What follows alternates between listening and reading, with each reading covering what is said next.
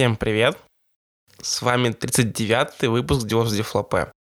Я знаю, что многие нас уже похоронили, но нет, не спешите нас хранить. Сегодня мы вам приготовили интервью с а, Сергеем из компании Авито, а после интервью я представлю новых ведущих, которые будут в дальнейшем вести этот подкаст. Итак, давайте послушаем интервью. Сегодня с нами Сергей из компании Авито. Сергей, привет. А, привет.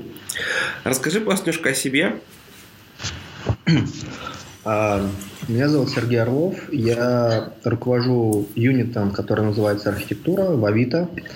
А, мы отвечаем за а, разработку подходов, как вообще будет выглядеть наш продакшн, как будут устроены сервисы, как они будут общаться между собой, а также за техни... за эксплуатацию инфраструктуры, которая для этих сервисов нужна. В частности, мы занимаемся внутренним облаком на базе Kubernetes и Docker.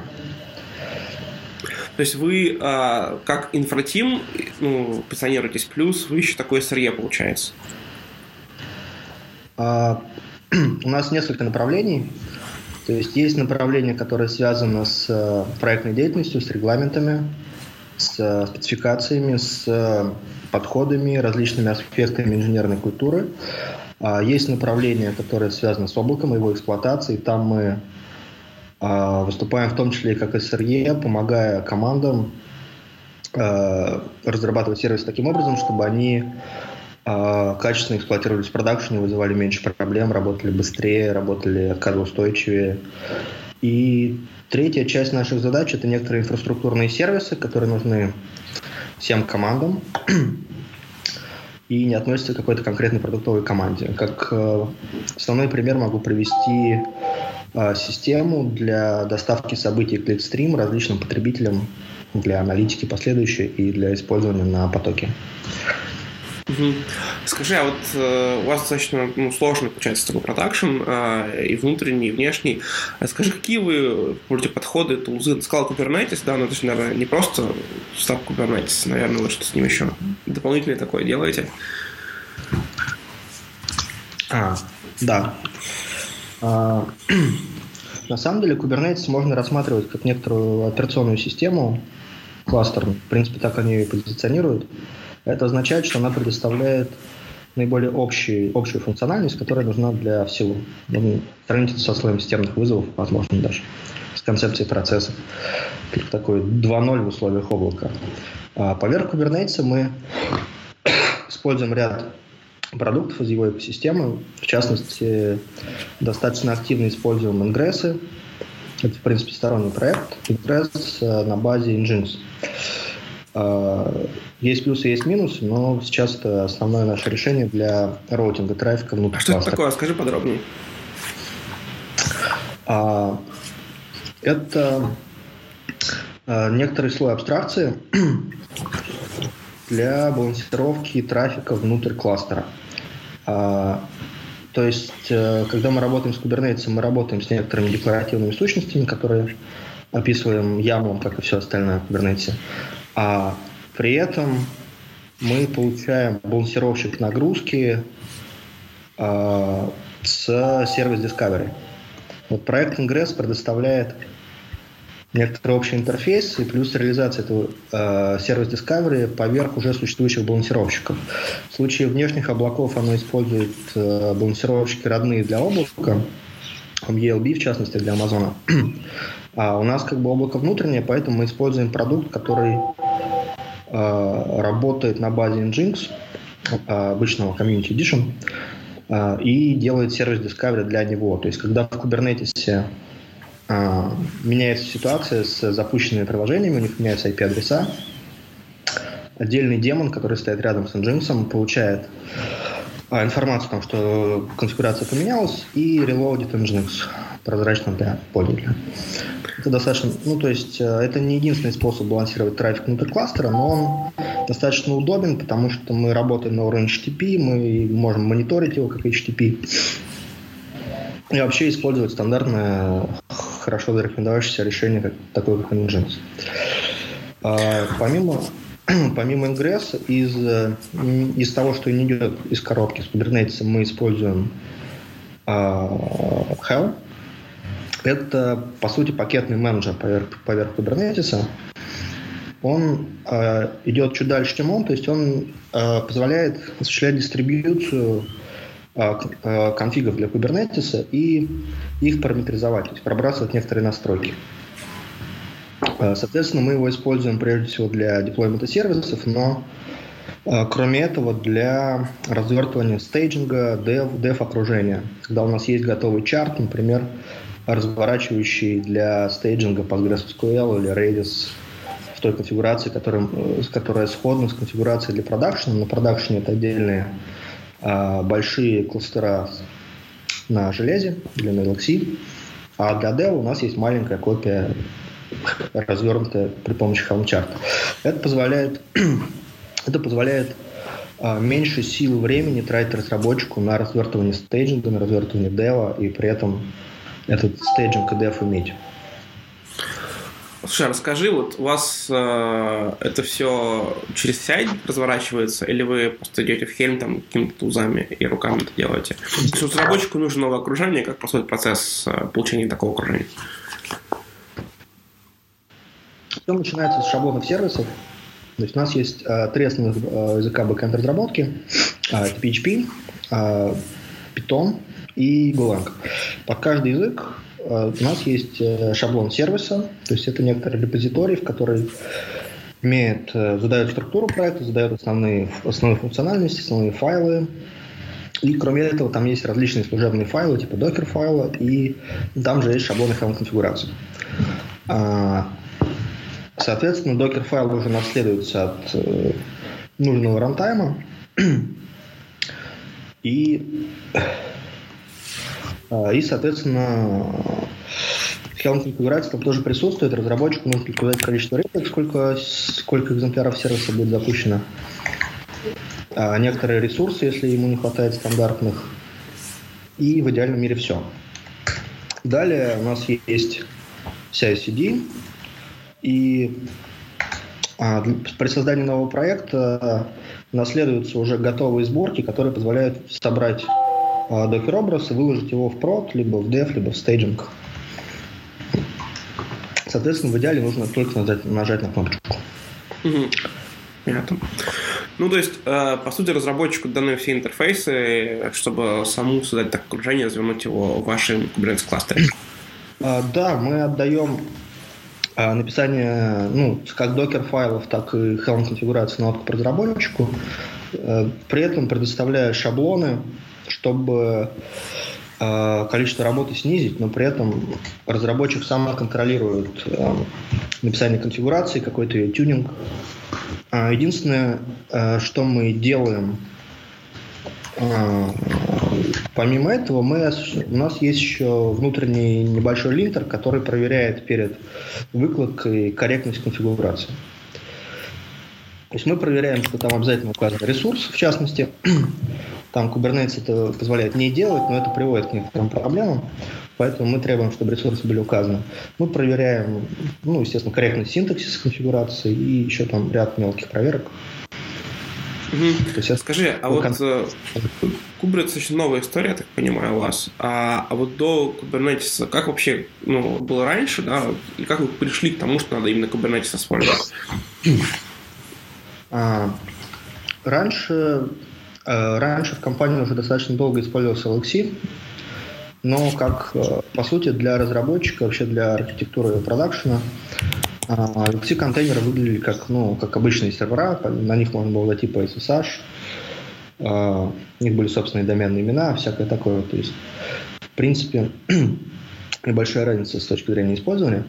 А, при этом Авито был монолитным PHP-приложением, он был развернут на а, группе LXC-контейнеров и деплоился при помощи набора самописных скриптов на Python. Вот. А Kubernetes появился чуть больше года назад, и Kubernetes — это некоторый необходимый overhead для поддержки э, микросервисной архитектуры. Потому что э, ну, буквально на два порядка, может быть, на, даже больше выросло количество единиц развертывания, единиц, которые надо мониторить, деплоить, которыми нужно управлять. Это потребовало качественно улучшить уровень автоматизации, и нам потребовался, собственно, ну, сам, сам оркестратор, да, который будет позволять манипулировать всеми этими сущностями, автоматически наращивать их количество, уменьшать их количество, менеджить ресурсы. И там же понадобился CI-CD, который бы был достаточно шаблонизируем, чтобы можно было к новым проектам его подключать без изменений. Мы провели эту работу, и сейчас, э, в принципе, этот оверхед, который в любом случае добавляет микросервисную архитектуру, да, потому что приходится обо всем этом думать для каждого нового сервиса, мы э, как могли снизили. Сейчас он достаточно при, на приемном уровне. Хорошо. А вот смотри, а у вас э, там количество микросервисов растет, Kubernetes там все работает, а как вы всю эту штуку мониторите? То есть у вас какие-то встроенные ну, вещи в Kubernetes или вы какой-то Prometheus там поставили и как все это сделали? Да, и расскажи, как разработчики этим мониторингом управляют, собственно. А, угу. а, на самом деле а, модернизация а, инфраструктуры мониторинга началась в Авито несколько раньше, чем появился Kubernetes. И мы остановились на, а, может быть, чуть более архаичной, но достаточно производительной схеме, когда у нас есть StatsD демон, э, реализованный на C, там сторонняя реализация от GitHub, который дальше пишет по графит протоколу в графит демон, который, опять же, не стандартная реализация, а реализация от реализация на Golang, и она пишет э, метрики в ClickHouse. До этого был Whisper, не так давно мы перешли в ClickHouse, это дало достаточно большое, э, большую оптимизацию по объему метрик, по нагрузке на StatD демон входящий, там сейчас что-то около, по-моему, 5 миллионов метрик в секунду. Достаточно нагруженная штука. И сейчас нас эта схема устраивает. Опять же, все наши сервисы, приложения могут, умеют писать э, в основном таймеры в StatD. Мы используем пока э, push-схему, когда сам сервис пишет о себе метрики. Для э, различных баз данных, э, хранилищ мы используем схему с э, демоном, который запущен рядом с основным хранилищем, который с него умеет собирать метрики и дальше шлет их тоже в StatsD либо в график напрямую. Это, соответственно, все появилось э, еще до Kubernetes. Э, с сервисом мы этот подход продолжаем использовать. С Kubernetes тоже, но мы э, также используем Prometheus именно как э, сборщик, э, сборщик метрик с, с всего софта экосистемы Kubernetes, потому что по сути, это некоторые стандарт де-факто. Э, каждый демон, который есть в Kubernetes или сторонний, сторонний проект из этой экосистемы, э, экосистемы, там он может отдавать метрики Prometheus. Соответственно, у нас есть Prometheus, он при помощи Discovery находит все компоненты, с которых можно снять метрики, и скидывает свое, э, в свое хранилище. Соответственно, у нас есть дэшборды, как сводные, так и по отдельным компонентам Kubernetes. Это мы все настраивали сами, э, которые по этим метрикам дают нам возможность осуществлять оперативный мониторинг, посмотреть, что с кластером так или не так. Угу, понятно. А вот... Этом, а... что... угу. Ну, договори. Ну, хранилище, да, остается кликаус и вся эта схема со графитом и так далее. Расскажи вот э, роль разработчика в этой схеме. То есть он, получается, сам знает, ну, очевидно, сам знает, что нужно мониторить, и он на этапе, на этапе имплементации фичи сразу э, пишет, получается, в сервис эти, ну, эти данные. Или как? А. Тут, опять же, как и многое, начинается с шаблонных сервисов. Из коробки все э, хендлеры, контроллеры, код, который обрабатывает запросы, обернуты таймерами, и эти таймеры из коробки уже пишутся в мониторинг. А, кроме этого, он получает некоторые библиотеки, которые позволяют ему относительно просто таймеры навешивать и на свой код тоже. Но это уже не делается автоматически. Тут нужно дописать две строчки и послать таймер какого-то конкретного куска кода уже самостоятельно. Угу, понятно. Наверное, так. Хорошо, а вот расскажи, э, не знаю, об incident management е, наверное, называется правильно. То есть э, у вас, э, скорее всего, какая-то отдельная support team а есть для решения инцидентов, или как-то это по-другому делаете? У нас есть процедура, соответственно, есть э, люди, которые занимаются эксплуатацией, системы администратора, а, причем наши команды кросс-функциональны, то есть э, в нескольких командах есть э, системные администраторы. Э, то есть это не одна функция системных администраторов на всю компанию, а э, позиция конкретно в команде. У нас есть команда архитектуры, которая занимается эксплуатацией облака, и этим мы занимаемся. И есть команда System Infrastructure, которая занимается сетями, э, железом, линуксами. Там тоже значительное количество админов. Соответственно, есть общая процедура дежурств, когда э, дежурный, э, во-первых, должен быть доступен по всем каналам связи, во-вторых, от алертинга, если это warning, э, заводится задача в Jira, и он разбирает эту задачу в Jira. То есть, е, то, есть, э, то есть есть эрроры, которые приводят к смс, которые падают на дежурного, либо warning, который приводит к задаче, которая падает в Jira. Вот. Это что касается реагирования на аварии. Помимо этого у нас есть процедура э, работы с постмортом, то есть мы заводим э, задачи по инцидентам, которые либо привели к ошибке, которую заметил пользователь, либо к потере данных. данных. А, соответственно, по результатам, по подобным задачам есть отдельная встреча, когда мы разбираем, а, что было, что привело к этой проблеме, и собственно, устраиваем мозговой штурм на тему, как э, не допустить появления подобной проблемы в будущем. Это периодическая встреча, ну, по мере, по мере появления подобных инцидентов. Угу. И эта встреча, она кросс-функциональная, она кросс-командная, скажем так. В зависимости от того, в, э, чьей части продакшена возникла проблема. А вот, а, например, если, ну, эта встреча получается таки реактивной, то есть после какой-то проблемы вы собираетесь и обсуждаете, там, посмотрим, да, что делать. Именно, чтобы понять, э, естественно, исправление инцидента, оно было сделано оперативно, а это э, в основном для того, чтобы выработать какие-то меры по недопущению появления подобной проблемы в будущем. Угу. А вот, например, э, у вас э, есть практика, ну, непрерывное улучшение это называется. То есть вот вы собираетесь ли вы с командами разработки и там, не знаю, планируете, что нужно э, доработать ваш, в вашей инфраструктуре, да, чтобы разработчикам было более комфортно и т.д. А, тут на самом деле несколько тем. А, первое. У нас есть некоторый ряд, ну, можно назвать, внутренних продуктов, которые мы предоставляем продуктовым командам.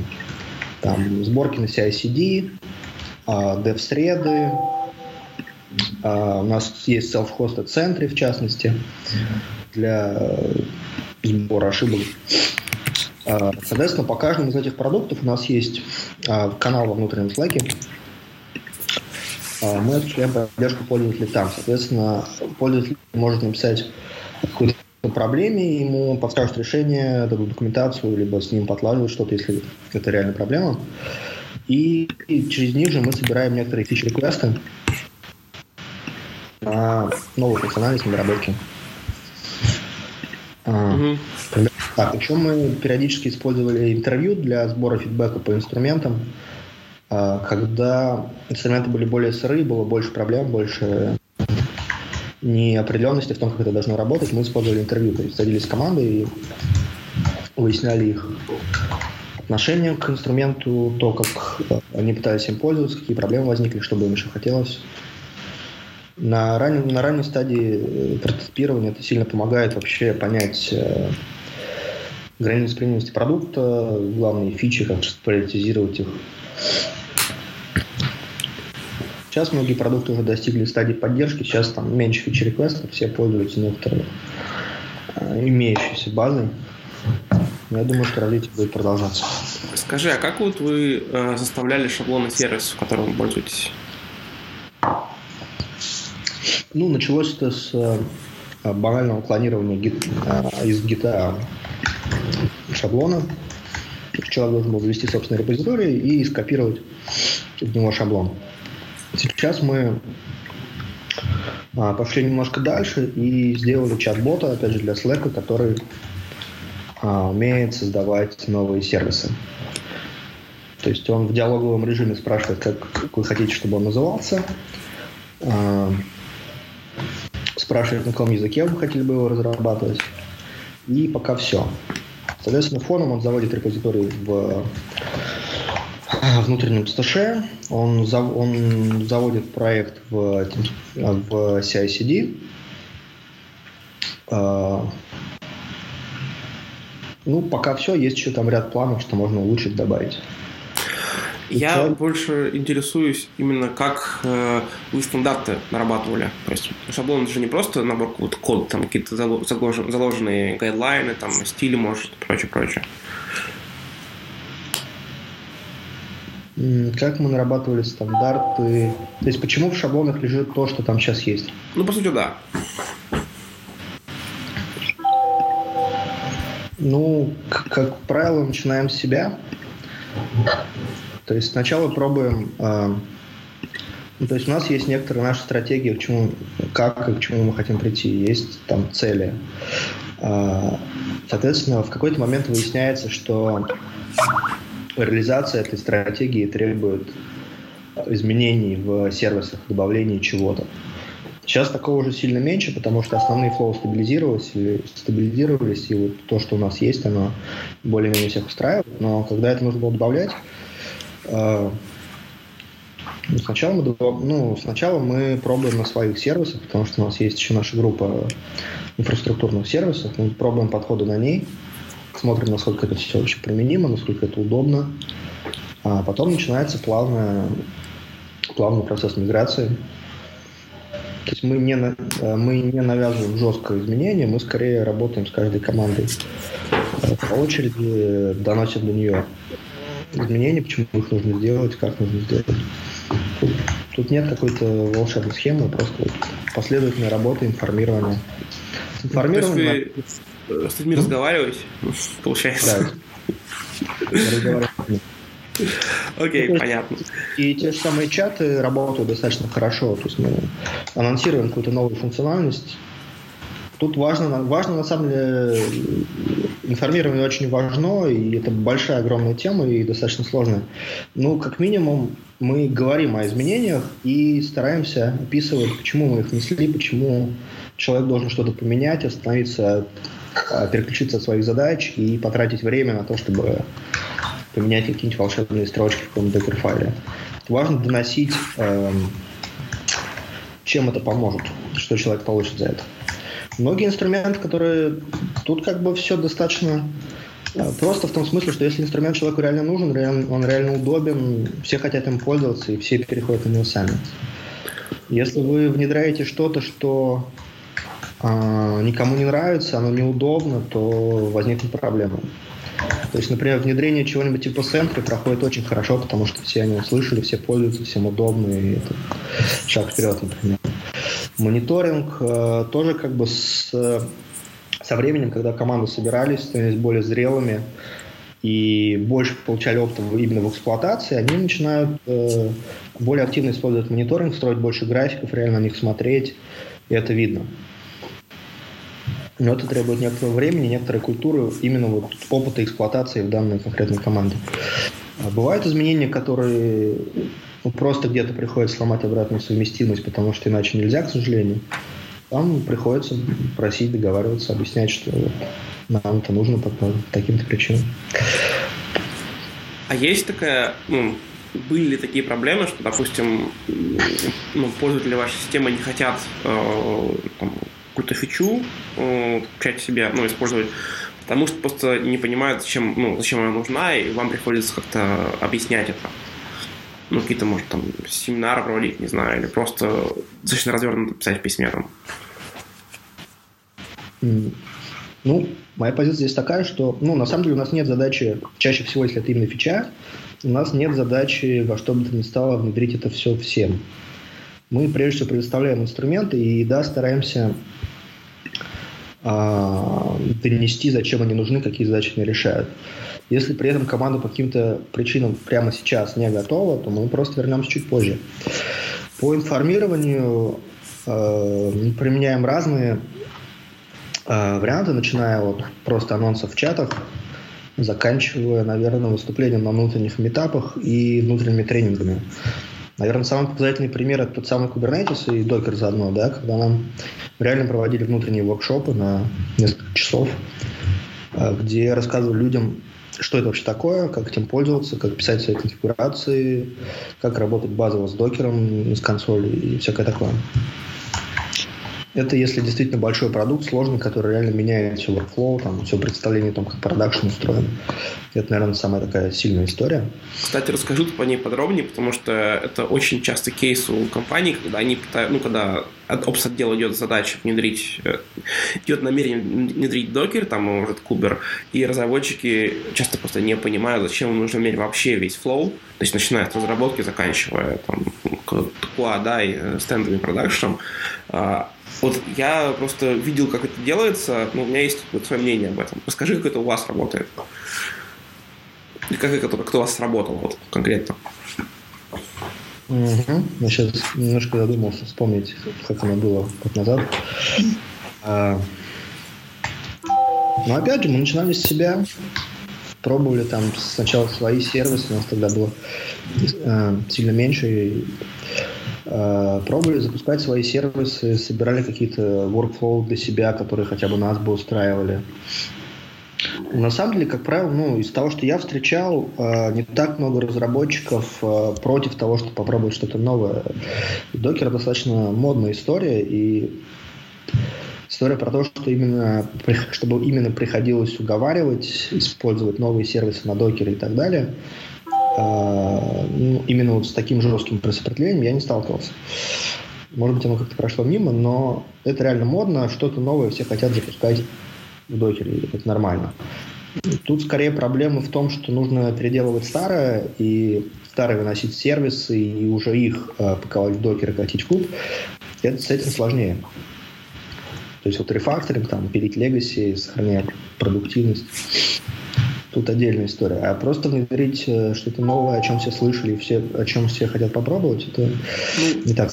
Под внедрением я имел в виду не просто запилить э, что-то новый сервис на, на Kubernetes, да, я имел в виду именно перенести там существующий продакшн, существующий, ну, так, ты правильно сказал, legacy сервисы, да, или сервисы, которые э, ну, они развиваются активно, но сейчас они находятся, допустим, в старой парадигме. Вот такие вещи. Для нас старая парадигма – это кусок монолита, и тут, опять же, как бы нет универсального решения, это каждый раз э, переговоры. То есть тут все упирается даже не в докер, не в Kubernetes, а именно в распил бизнес-логики, которые сильно связаны на разные куски. И здесь большая история координации отделов, потому что координация команд, ну, наверное, отдел слишком обширное слово для этого, команд, чтобы они находили друг друга, и важно людям показать, что вокруг них на самом деле уже многое делается, есть много команд, которые готовы им помочь, и есть много сервисов, которые уже готовы и которые можно пользоваться. Соответственно, их задача э, ну, упрощается, потому что они видят, что вокруг них там уже пять компонентов условно есть, им осталось там сделать свои два, и это сильно проще, чем пытаться переделать все самостоятельно. Несколько запутано, но как-то так. Оно, оно просто очень сильно, сильно далеко именно от самого докера. Сам докер крайне удобен разработчику. Почему? Потому что альтернатива, когда мы пользовались LXC полностью и Debian в LXC, э, банально приходилось собирать зависимости в виде пакетов, причем силами админов, потому что многие сотрудники больших компаний на, на разные буквы знают эту ситуацию, когда нужно подождать, собрались некоторые зависимости. И это реально была проблема. Плюс э, развернуть новый сервис на Alex тоже было проблемой, потому что нужно писать pipe-конфигурацию. Опять же, не каждый разработчик умеет писать pipe-конфигурацию. Может быть, даже не должен. И это, опять же, требовало внешнего, внешних зависимостей в виде админов, чтобы они написали. Потом эту же конфигурацию, опять же, трудно отлаживать. Поэтому если мы говорим, что я уже хочу писать сервис, и у меня есть выбор LXC, Puppet, Dev пакеты против Docker Kubernetes, то Docker Kubernetes э, драматически быстрее. Даже, и прежде всего даже безотносительно их достоинств, а потому что не приходится обмениваться данными из головы разработчика в голову а админа и наоборот. Это то место, где драматически время растет. Это самое сложное. То есть это время и возможные ошибки, когда мы не так поняли, сделали не то, не так, не тогда.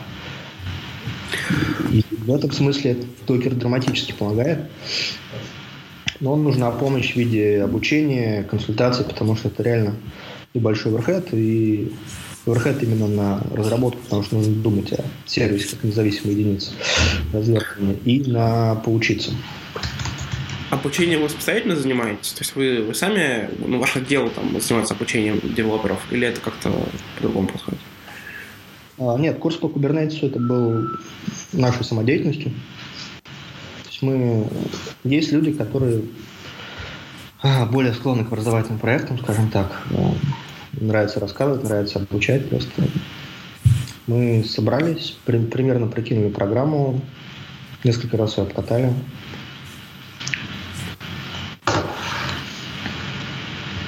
И okay. там важен, это важная история, именно привязка к технологиям компании, к workflow компании, то есть э, э, то есть разработчик уже видит не просто абстрактные примеры, а вот реально случаи из жизни, то, чем ему предстоит заниматься, это сильно удобнее. Понятно. А, смотри, а, в целом, а, мы, наверное, подходим к концу нашего интервью. А, расскажи, а, у вас какие-то, ну, у вас сейчас есть текущая инфраструктура, которую вы сделали, там, делали год, да? У вас есть какие-то планы по совершенствованию, улучшениям, которые вот э, можно даже без технологий, просто конкретно, что вы хотите, что вы хотели бы там улучшить? Ну, может, это время коммуникации уменьшить, может, это там какую-то новую фичу придумать. То есть к чему движетесь, в общем? Угу. А, да, планы, естественно, есть. И первые планы, наверное, это а, лучшая поддержка, ну, еще, еще более лучшая, назовем так, поддержка масштабирования, потому что Kubernetes уже дает возможность запустить э, там за минуту больше, там, не знаю, в 10 раз больше копий того же самого приложения из коробки, но хочется двигаться дальше и еще более быстро и прозрачно масштабироваться, при этом достигая отказоустойчивости, да, то есть, может быть, а, нам нужны некоторые более сложные схемы из э, нескольких кластеров и балансировки между ними. Если почитать статью GitHub про их опыт внедрения Kubernetes, насколько я понял, у них подобные схемы, когда у них много кластеров, и они между ними осуществляют балансировку. И, наверное, что-то подобного хотел бы пройти. А, плюс, наверное, тренд 2000, наверное, все-таки 17 но до внедрения, внедрения как бы требует времени сервис Mesh. Вообще представление о том, что просто TCP между сервисами, а, наверное, недостаточно, и хотелось бы иметь более контролируемую сеть с различными фишками, может быть, уже прикладного уровня для контроля трафика между сервисами. И трафика в смысле TCP, и в смысле HTTP запросов, потому что очень хочется, чтобы это все было управляемым, потому что э, ча, ча, ну, часто это, ну, это нельзя отдавать на откуп э, клиентскому коду, скажем так. Mm-hmm. Это вот, наверное, основное. Okay. И еще есть большой вопрос, да, извини, что перебиваю. Э, большой вопрос встает про отладку и тестирование, когда у тебя реально большая система сервисов. То есть написать, написать интеграционные тесты на пачку сервисов можно, но дальше это вопрос отладки, когда тест упал. Как выяснить, кто в этой цепочке, а, где в этой цепочке прошла ошибка. Проработать подходы, которые были бы удобны хотя бы примерно так же, как это было удобно, когда у вас было монолитное приложение. И это тоже большая задача, она там из нескольких подразделов для меня состоит. Там, начиная от э, tracing а запросов, заканчивая даже не знаю чем, надо думать. Я на самом деле забыл спросить, когда мы делали одну часть интервью, у вас сейчас никакого, трей, никакого распределенного трейса не используется. То есть вы дебажите за, за, запущенный Kubernetes кластер каким образом? Руками? Mm, ну, Смотрите, а request ID мы, в принципе, ну, у нас сейчас есть генерация request ID, и request ID попадает в логи. Это не самый удобный, э, удобный вариант, что есть, но, по крайней мере, по, селектив, по нескольким хранилищам с логов разных сервисов можно сопоставить один запрос к другому по этому request ID. А, но, опять же, трансформация нашего продакшена от монолита к полной сети сервисов без исключений продолжается, и в ближайшее время мы более, я думаю, что эта проблема станет более, более выраженной, поэтому сейчас мы уже работаем над э, tracing ом, потому что пока у нас сейчас самая типичная схема взаимодействия между сервисами – это монолит-сервис. Там один прыжок, и отследить его ну, проще но мы уже движемся к тому, что есть более сложные схемы, вот для них понадобится э, какая-то реализация OpenTracing. Вот. Э, ну, то есть сейчас на рынке есть, я так понимаю, две основные классных варианта. Будем изучать, что-нибудь выберем. Что ты имеешь в виду из основных вариантов? Вариантами Zipkin и вот та новая штука Егер, Егер, что-то такое. Просто Zipkin в нашем случае, мы смотрели на него достаточно давно, но он драматически не попадает в наш стек, который мы администрируем. Сколько я помню, там есть демон на Scala и админка на Ruby on Rails. И добавлять эти компоненты к списку того, что мы уже админим, достаточно неприятно. Реализация на Гуланге выглядит более предпочтительно. Но это один из, один, из, э, один из доводов. Может быть, там будут другие, которые привесят в сторону какого-то еще решения. Окей, понятно. И последний вопрос. А, расскажи, э, что ты думаешь о развитии DevOps э, ну, в России и в мире, в частности, в будущем? Хороший вопрос. Э, Давай перефразирую. Скажи что-нибудь от себя за DevOps. Так, проще, проще не стало. А, знаю, я считаю это правильной практикой. А, ну, то есть можно, ну, можно долго спорить, что мы понимаем под DevOps. Там некоторые инструменты, которые качественно меняют, ну, вообще подходы, которые качественно меняют э, э, вообще подход к разработке и эксплуатации. И я думаю, что ну, как бы вся эта история направлена на скорость, и тренд понятен, как бы все ускоряется релизы, разработка и стремление в этом. То есть то, что не сделано, там, что все, то, что не сделано сегодня, может быть, через неделю уже будет не нужно. И в этом смысле э, развитие DevOps просто отражает эту общую тенденцию, что мир ускоряется. А, плюс лично я, лично мне нравится вариант, когда разработчик э, понимает, как вообще устроена эксплуатация, отдает себе отчет, как, как это все работает на практике, умеет эксплуатировать системы просто вообще с пониманием, как это все выглядит, как это починить, э, потому что рано или поздно ему все равно придется этим заняться, и чаще всего так происходит. Когда начинается вот этот дуализм эксплуатации и разработки, это огромное поле для потерянного времени, огромное поле для а, ошибок. И, именно потому, что приходится вот эти знания передавать из головы в голову. И то, что сейчас это во многих вещах. То есть, с одной стороны, мы получаем огромную, сильно возросшие требования к инфраструктуре, да, чтобы она все это держала.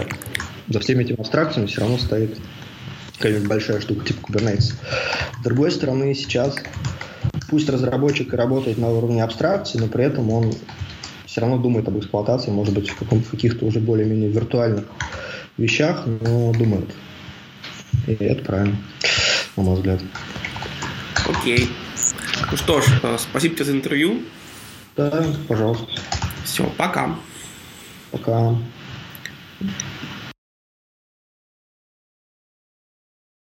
А теперь э, у меня Здесь э, есть два человека, его зовут, их зовут Андрей и Виталий. Ребят, привет. Да, привет. Здорово. Ребят, откуда вы взялись? Андрей, начинай. Ну, мы из «Экспресса» взялись. Мы как бы в «Экспрессе» уже работаем как два с лишним года. Вот, теперь решили еще взять на себя подкаст помимо основной работы.